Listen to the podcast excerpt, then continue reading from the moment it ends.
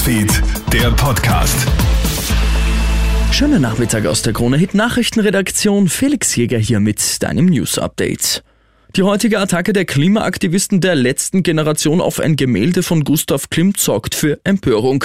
Am Vormittag hatten Aktivisten das Gemälde Tod und Leben mit Öl übergossen und sich dann daran festgeklebt. Das Leopold-Museum kann dann beruhigen, das Gemälde ist wohl nicht beschädigt worden. Verständnis für die Aktion zeigt man aber wenig. Museumsdirektor Hans-Peter Wipplinger sagt in einer Pressekonferenz. Wenn wir das Ziel erreichen wollen, ein Umdenken, eine Wahrnehmung äh, dieser evidenten Naturkatastrophen, die sich abspielen, dann nur auf einem breiten demokratischen Konsens. Ich glaube, diese Aktivitäten schrecken die Menschen ab und es führt alles andere dazu, dass man sich mit dieser berechtigten Idee solidarisiert. Datenschutz-Paukenschlag in Italien. Unser Nachbarland hat jetzt die Verwendung von Gesichtserkennung und intelligenten Brillen verboten. Gesichtserkennungssysteme, die biometrische Daten verwenden, dürfen bis auf weiteres nur bei Justizermittlungen und bei Verbrechensbekämpfung eingesetzt werden. Ansonsten ist die Technologie verboten. Und das ist gut, so sagt Datenschützer Georg Markus Keins. Es geht um biometrische Daten und wenn ich mich einfach im öffentlichen Raum bewege, sind die Geräte heute in der Lage, mich zu erkennen, mir eine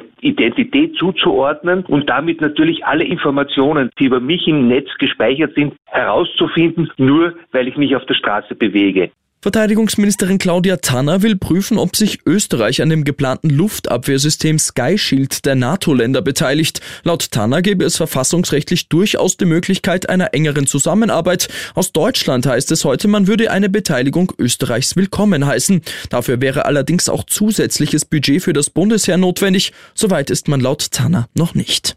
Und will es Model Heidi Klum kindertechnisch noch einmal wissen? Wie Klum jetzt in einem Interview mit der Sun erzählt, denkt sie mit ihrem Ehemann Tom Kaulitz über gemeinsamen Nachwuchs nach.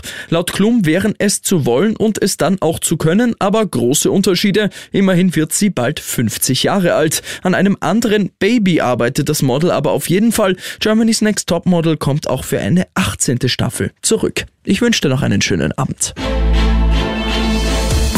Krone Hits, Newsfeed, der Podcast.